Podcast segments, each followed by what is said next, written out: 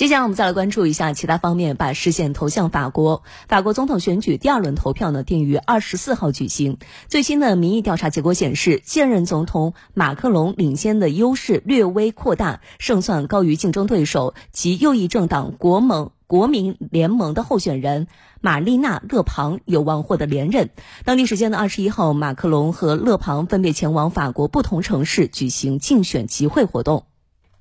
由于法国总统选举投票日前一天不得举行任何竞选宣传活动，现任总统马克龙和竞选对手勒庞仅剩两天的时间进行拉票活动，以争取到更多选民支持。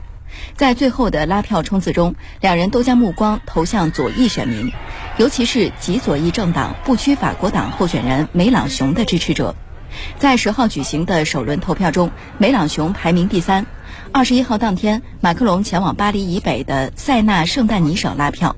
当地不少居民收入较低，重点关注住房和通胀问题。在首轮投票中，马克龙在当地的得票率远低于梅朗雄。当地时间二十一号晚，极右翼政党国民联盟候选人玛丽娜·勒庞在法国北部加莱海峡省城市阿拉斯举行他最后一场竞选集会活动。阿拉斯市原本被视为传统的极右翼阵营大本营，但在首轮投票中，勒庞在当地的得票率略低于马克龙。一些观察人士指出，虽然马克龙在民调中优势明显，但并不等于他能稳赢勒庞。